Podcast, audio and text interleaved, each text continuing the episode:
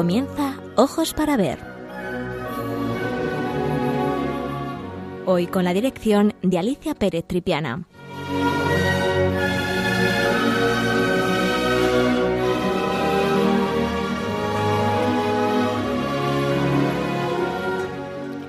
Buenos días, queridos amigos de Radio María, de nuevo con todos ustedes para hablar de arte. Para el programa de hoy he elegido una obra muy especial de uno de los santos más venerados y queridos. Me estoy refiriendo a San Francisco de Asís. El motivo de esta elección es que hace unos meses se ha editado un precioso libro que resulta una magnífica guía artística y espiritual sobre una serie de obras que se encuentran en las colecciones del Museo del Prado. Es una guía muy interesante desde varios puntos de vista. Por un lado, el autor hace una descripción detallada de la parte artística del cuadro, seguida por una relación temática documentada en las fuentes agiográficas del santo y mensajes explícitos o implícitos que podemos leer en los propios documentos escritos por San Francisco para finalmente tener la posibilidad de orar a través de la contemplación de la obra, con una serie de reflexiones que nos propone el autor. De los diez cuadros que podemos estudiar en el libro, para el programa de hoy he elegido una obra de Ludovico Carracci, pintor, dibujante, retratista y grabador, nacido en 1555 en la ciudad de Bolonia. Fundador, junto a sus primos Agostino y Aníbal, la Academia de los Encaminados. Su intención era aportar a todas las novedades del estilo barroco un punto de clasicismo que sumara a este la elegancia y el buen gusto del mundo clásico.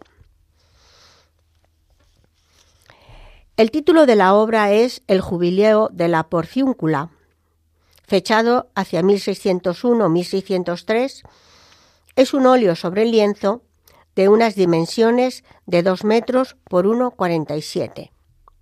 Les recuerdo que si quieren ustedes ver la obra mientras yo la estoy explicando, pueden entrar en Twitter arroba Radio María España o también en la página web del Museo del Prado. Empecemos por la descripción de la obra.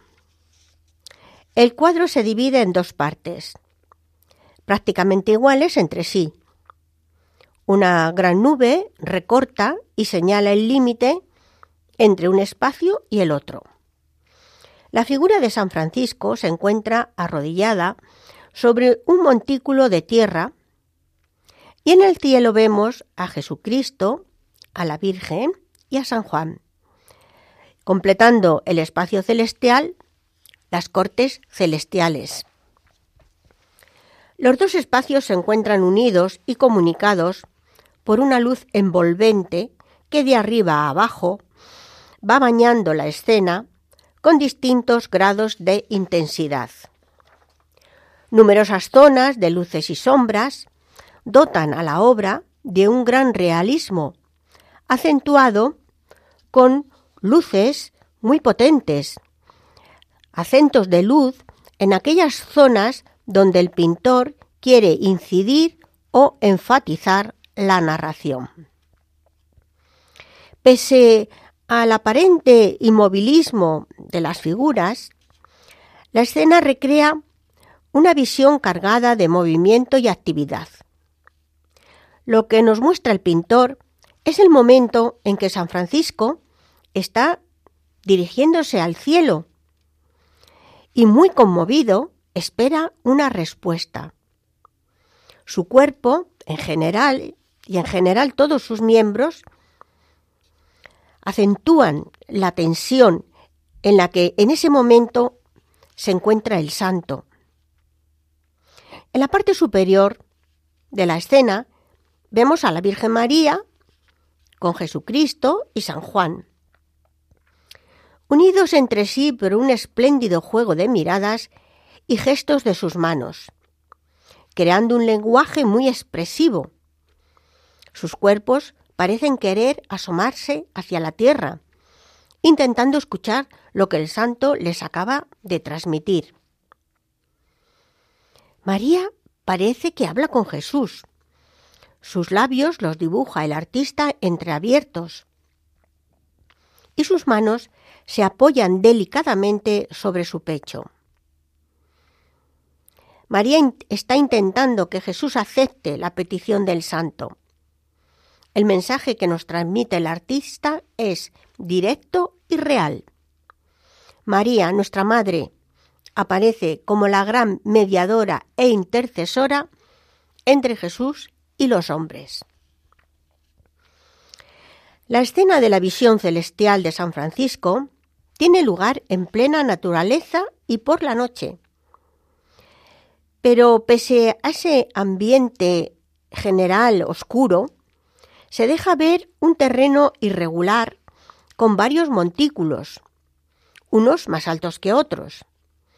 En el fondo, casi en la negrura de la noche, se intuye una vegetación frondosa, con árboles y arbustos. Pero lo que más llama la atención en este paisaje es otra figura humana que, además de la de San Francisco, aparece en el escenario natural. Está alejada, apenas se le distingue. Parece que se trata de un fraile en posición orante. Probablemente pudiera ser el hermano León, que siempre acompañaba al santo en sus viajes. Vamos a oír un maravilloso, una maravillosa canción que se ha compuesto con la letra del Cántico al Sol de San Francisco y enseguida continuamos. Tu paso alegras el cielo y nos traes luz y calor por tu sol de alegre vuelo. Loado mi Señor, te deslizas por las laderas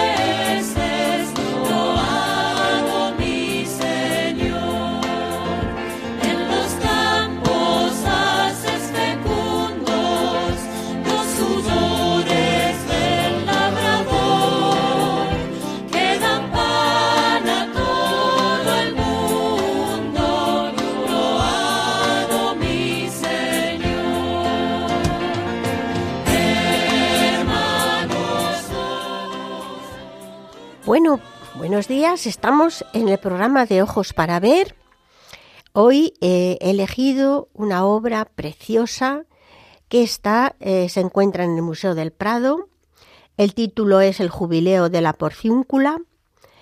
Eh, es una obra preciosa de uno de los principales artistas mm, del siglo XVII, Ludovico Carracci, y acabamos de hacer una descripción, acabo de hacer una descripción sobre la obra. Les decía que este, este cuadro que estamos, del que estamos hablando hoy pertenece a un libro, un libro precioso que se ha publicado hace unos meses, de un sacerdote, de un franciscano, que se llama Luis Esteban Larra Lomas y que hace eh, en, este, en este libro hace una exposición preciosa a través de estas obras del Museo del Prado, eh, no solamente desde un punto de vista artístico, sino también geográfico, de textos, de documentos y después para finalizar unas reflexiones preciosas con las que poder incluso orar con este libro. Y ahora vamos a pasar hablar de esas fuentes iconográficas. Em, Santa María de los Ángeles de la Porciúncula fue una de las ermitas cercanas a la ciudad de Asís que San Francisco restauró durante su proceso de conversión junto a otras ermitas como la de San Damián y San Pedro. De todas ellas, la de Santa María de los Ángeles tuvo una singular importancia por los acontecimientos que allí vivió San Francisco. Una de las fuentes agiográficas enumera, eh, eh, enumera en orden cronológico los episodios ocurridos en aquel lugar. Como les decía, estas fuentes, de las que a, continuación voy a leerles una pequeña parte, estas fuentes agiográficas, están tomadas de escritos y de documentos de la época. En estos párrafos que vamos, voy a leer a continuación, pertenecen a una obra titulada Espejo de Perfección. Dice así, hablando de esta Santa María de los Ángeles. Es un lugar santo en verdad, entre los lugares santos. Con razón es considerado digno de grandes honores. Dichoso en su sobrenombre, la porciúncula. Más dichoso en su nombre, Santa María. Y en su tercer nombre, la de los ángeles. Es ahora augurio de favores. Los ángeles difunden su luz en él en él pasan las noches y cantan. Después de arruinarse por completo esta iglesia, la restauró Francisco. Fue una de las tres que reparó el mismo padre. La eligió cuando cubrió sus miembros de saco. Fue aquí donde dominó su cuerpo y lo obligó a someterse al alma. Dentro, de este templo nació la Orden de los Menores, cuando una multitud de varones se puso a imitar el ejemplo de San Francisco. Aquí, en este lugar, en esta iglesia, fue también donde Clara, esposa de Dios, Santa Clara, se cortó por primera vez su cabellera y, pisoteando las pompas del mundo, se dispuso a seguir a Cristo. La Madre de Dios tuvo aquí el doble y glorioso alumbramiento de los hermanos y las señoras por los que volvió a derramar a Cristo por el mundo. Aquí fue estrechado el ancho camino del viejo mundo y dilatada la virtud de la gente por Dios llamada. Compuesta la regla, volvió a nacer la pobreza, se abdicó de los honores y volvió a brillar la luz. Si San Francisco se ve turbado y cansado, aquí, en este lugar, recobrará el sosiego y su alma se renovará. Aquí se le muestra verdadero aquello de que duda y además se le otorga lo que él mismo, Padre Dios, demanda. Como ven ustedes, el texto, pues mm, eh, realmente nos recuerda con una gran atención eh, lo importante que para San Francisco y para todos los hechos y acontecimientos que a, lo largo de su vida van a ocurrir, especialmente en este lugar de Santa María de los Ángeles de la Porciúncula, va a ser fundamental, va a ser especialmente importante para el santo. Otras fuentes se detienen en algunos detalles de este elenco de vivencias que tuvieron lugar en la porciúncula, empezando por el nombre del lugar, que como signo premonitorio de lo que allí iba a ocurrir, recuerden la traducción en italiano de la porcíncula, es un lugar pequeño, pues eh, hace alusión a este pequeñísimo eh, trocito de tierra y a la ermita que pertenecía a la orden de los benedictinos del monte Subasio, a quienes San Francisco se le, se le pidió por ser el primer lugar de la fraternidad. Con el paso del tiempo, la porcíncula se convirtió en, eh, en, ese lugar de referencia espiritual y carismática para toda la orden. Hasta tal punto que una de las últimas recomendaciones de, de San Francisco antes de morir, precisamente la porcíncula, la noche del 3 de octubre de 1226, su tránsito fue que los hermanos menores nunca abandonaran el lugar y lo mantuvieran dignamente por lo que representaba. Curiosamente, la descripción del episodio de la indulgencia de la porciúncula, que los estudiosos sitúan en 1216 y que ha sido representado ampliamente en la historia de la pintura, normalmente aparece representado en la ermita, pero no fuera de la ermita como vemos en la obra, sino dentro de ella.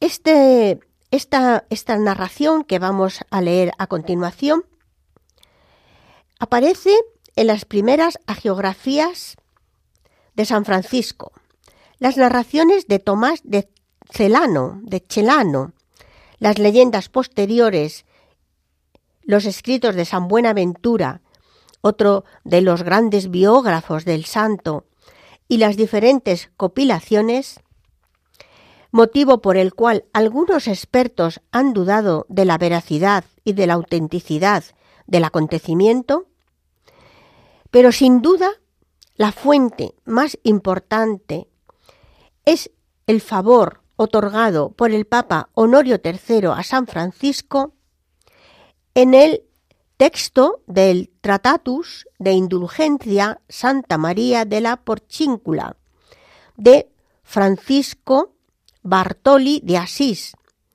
compuesto en 1334 en defensa de la indulgencia frente a sus detractores y que recopilan otros documentos anteriores.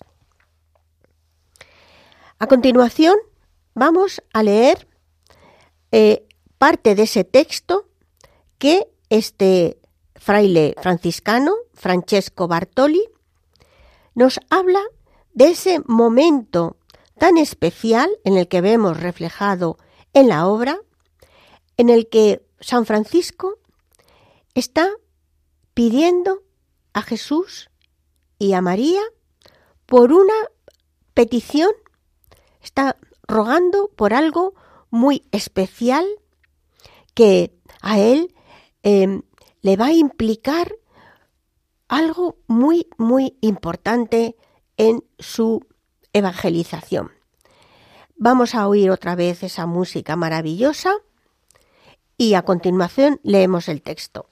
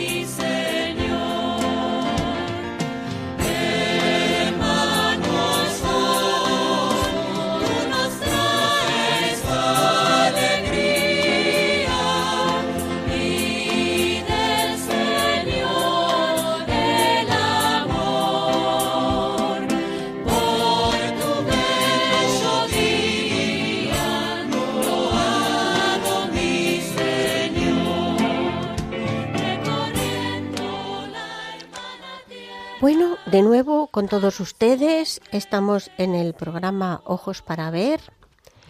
Hoy estamos hablando de una obra muy especial que pertenece a un libro que hace unos meses, les decía, se ha editado y que hay, eh, están representadas 12 obras sobre San Francisco, obras que se encuentran en el Museo del Prado y que el autor eh, revela este franciscano, eh, Larra Lomas, Luis, eh, nos, nos, da a conocer esa geografía, esa vida tan maravillosa, tan impresionante, con textos reales de la época y posteriores que nos hablan de esta figura.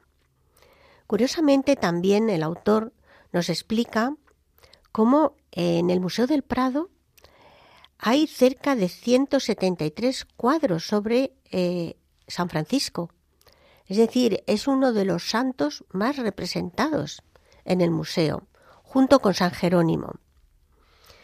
Así que tenemos la oportunidad de hacer esa visita con el libro en la mano y poder ir viendo todas estos, estas obras preciosas y después pasar a hacer esas reflexiones en silencio, silencio tan importante, ¿verdad? Para uh, poder penetrar no solamente en la belleza estética de la obra, sino también en el contenido, en el comentario, en cómo nos afecta a nosotros toda esa espiritualidad de San Francisco. Les decía que, que eh, es ese momento en el que eh, vemos al santo en una posición tensa de rodillas sobre un montículo de tierra. Es de noche. Él mira al cielo y en la parte superior vemos a María, a Jesucristo en el medio y al otro lado San Juan. Es casi una deesis, es casi un momento de, de intercesión, porque María con sus manos en el pecho parece pedir a Jesús, a su Hijo, que escuche la petición que le está haciendo el santo. Es esta obra preciosa de ese momento del barroco, del barroco clasicista, de uno de los más importantes, de Ludovico Carracci, que junto con sus primos organiza la famosa Academia de los mm, Encaminados, en donde el barroco se une al clasicismo y lo vemos en la obra, lo vemos en la figura de María, preciosa, pero también vemos ese barroco maravilloso en esos claroscuros intensos, en esas eh, sombras y luces, en esos acentos de luz que enfatizan aquellos puntos de la narración que más nos interesa. Pero volvamos a los textos.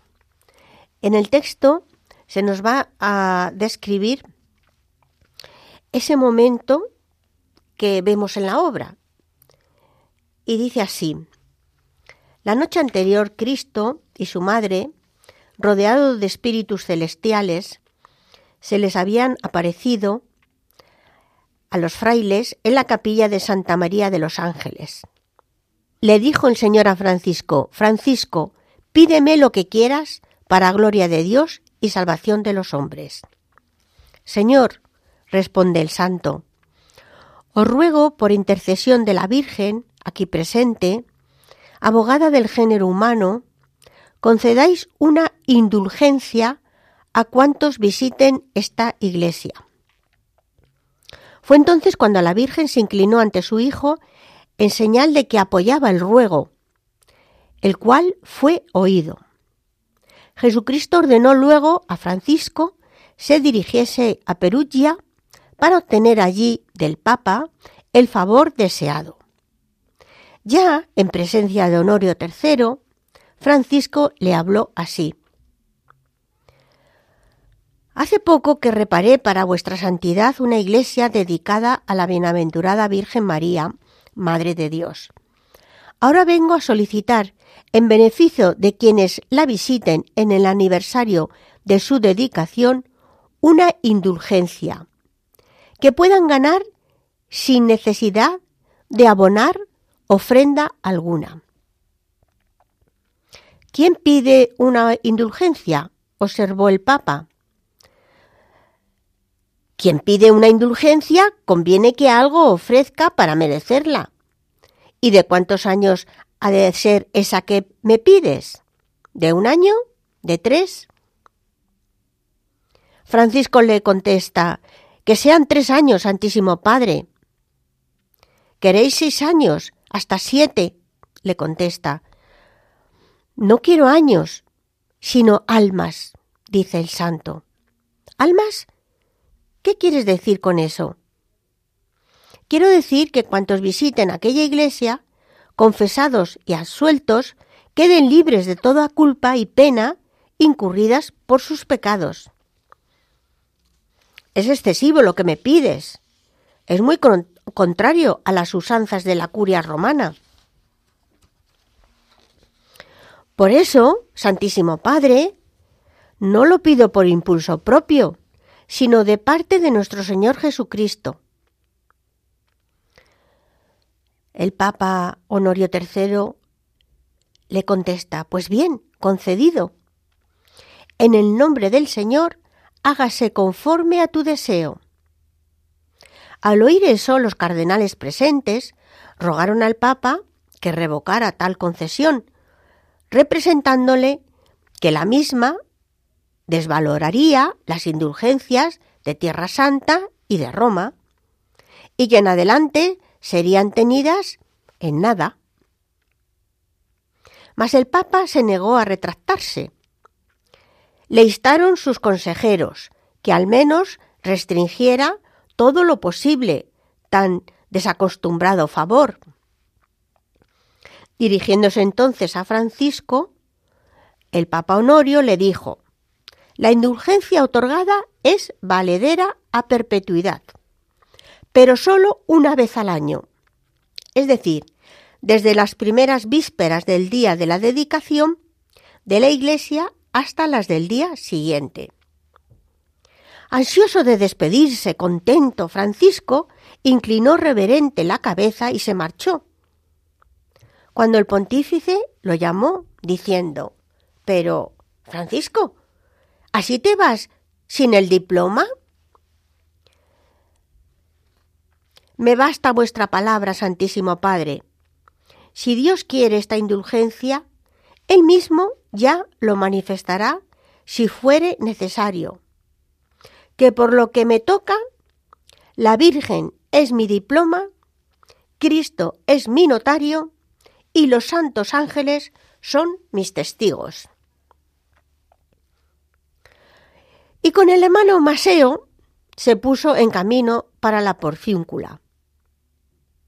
Una hora habría andado cuando llegaron a la aldea de Col, situada sobre una de las colinas a medio camino de Asís y Perugia. Allí se durmió Francisco, rendido de fatiga. Al despertar tuvo una revelación que comunicó a su compañero.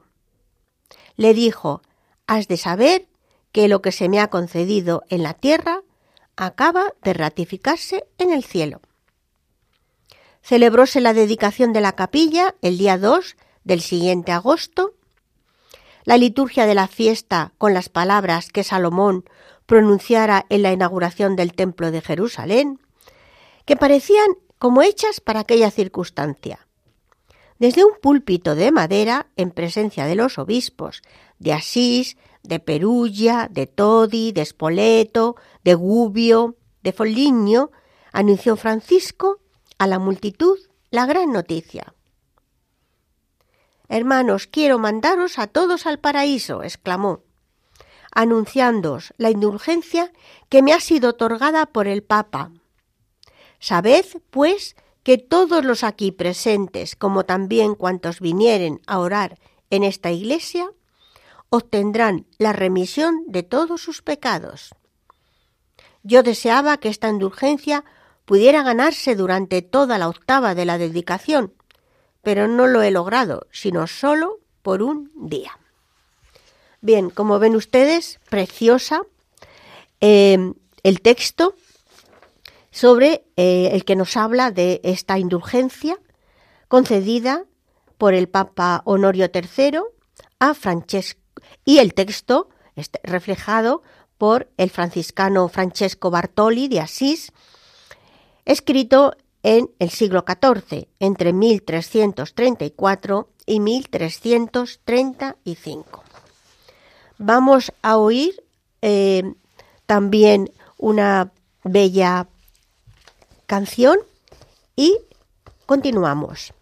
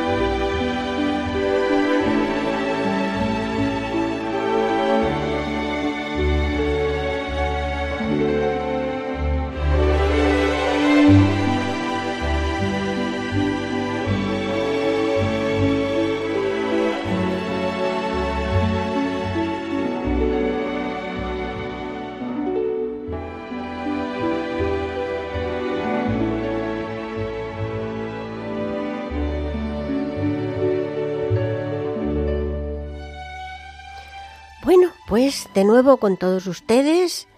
Estamos en el programa Ojos para Ver, el programa que hablamos de arte y religión, un programa muy especial también para las personas, en particular para mí que, que lo hacemos, porque me doy cuenta de la influencia del arte para el conocimiento de textos y de personajes tan interesantes como el que he tomado hoy, San Francisco de Asís, e introducirnos en esas fuentes, en esos textos de la época y posteriores que nos hablan de esos acontecimientos tan importantes y que los artistas lo han recreado en sus obras.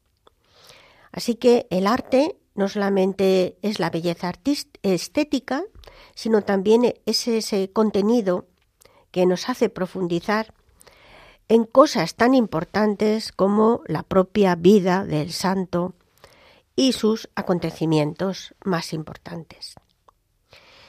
Bien, acabamos de leer el texto de cómo Francisco va a pedir permiso al Papa Honorio III para la indulgencia en la porfíncula y cómo se lo concede.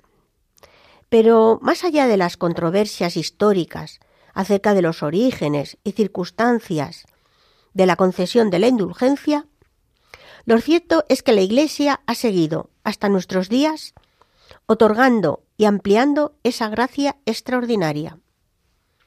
En la actualidad, esta indulgencia puede lograrse o obtenerse no solo en Santa María de los Ángeles, sino en todas las iglesias franciscanas.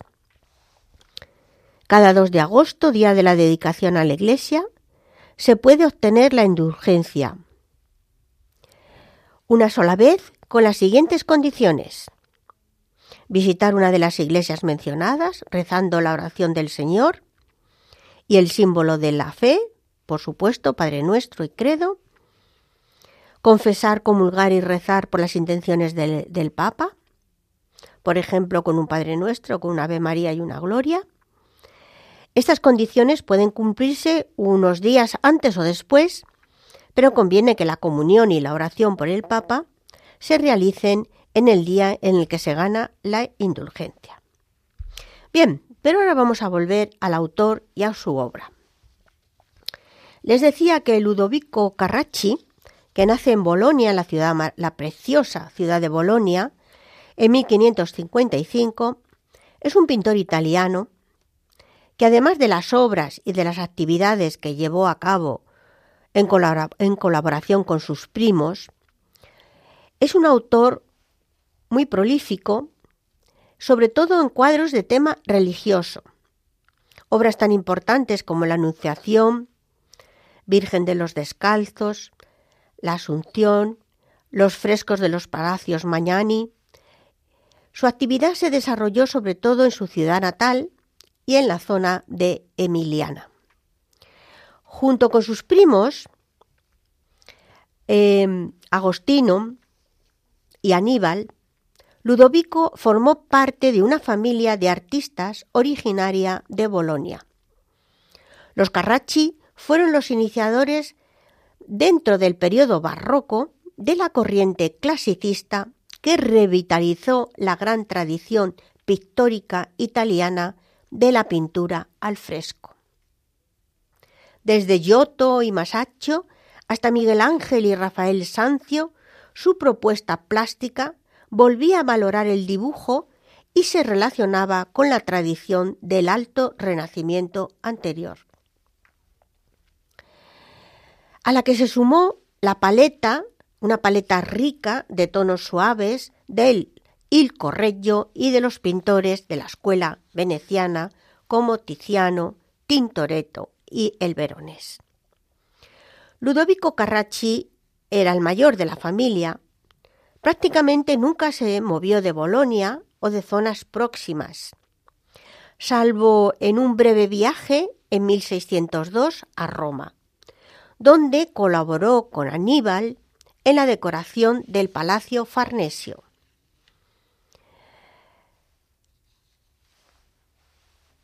Tengo que comentarles la importancia del desarrollo de esa academia boloñesa, puesto que no solamente le sirvió para incorporar el clasicismo a esa a ese mundo del barroco tenebrista, sino que surgieron numerosos discípulos que no solamente aprendieron en la academia el dibujo y otras asignaturas muy importantes, también teóricas, diríamos que es el comienzo de esas reales academias que luego vamos a conocer a lo largo de la historia,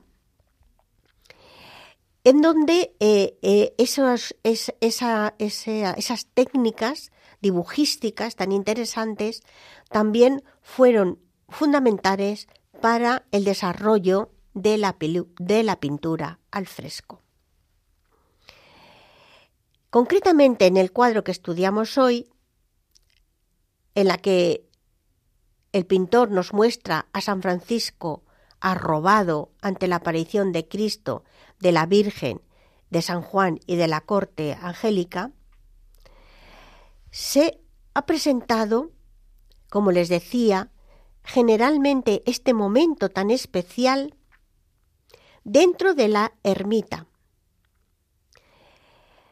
Y también con algunos elementos habituales en la iconografía de este, de este momento, de esta, de esta mm, visión, eh, aparecen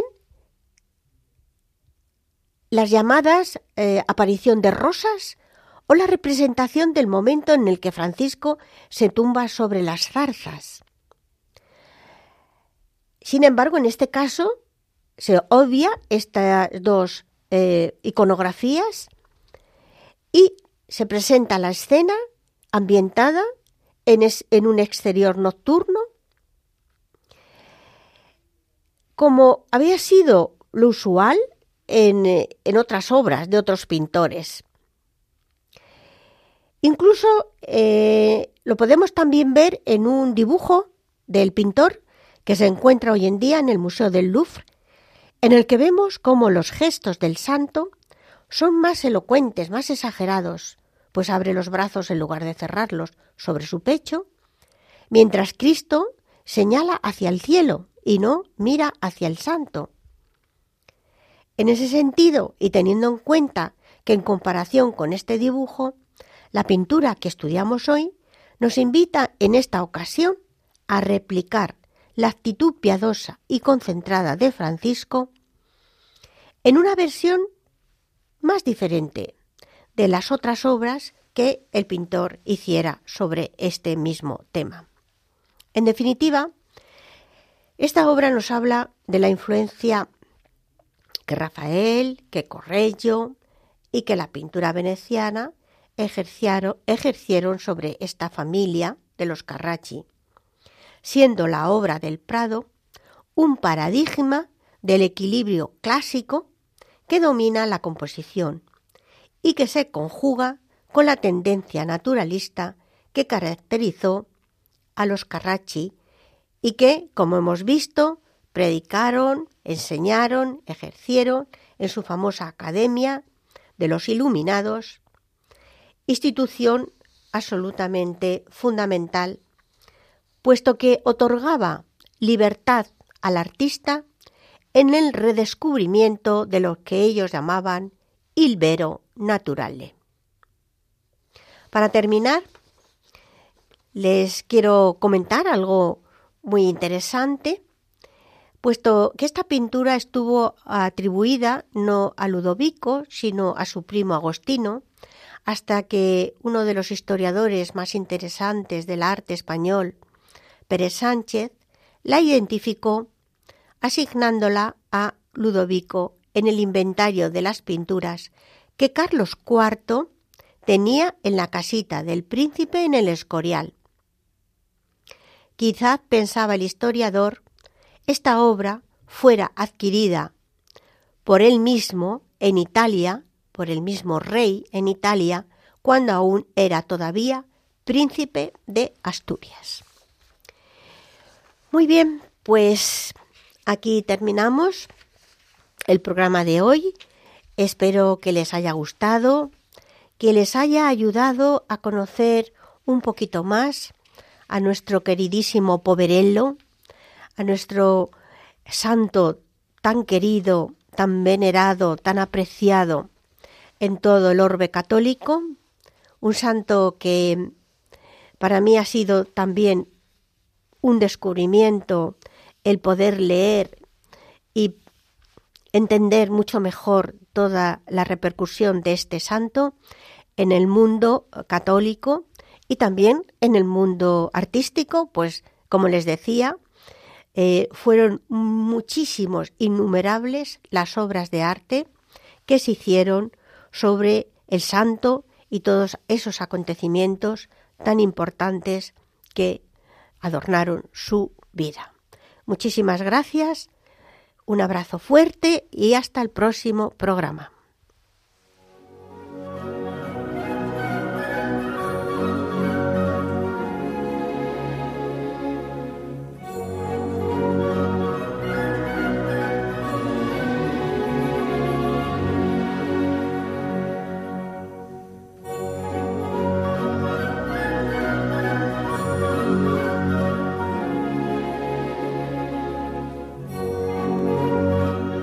Han escuchado en Radio María Ojos para Ver. Con la dirección hoy de Alicia Pérez Tripiana.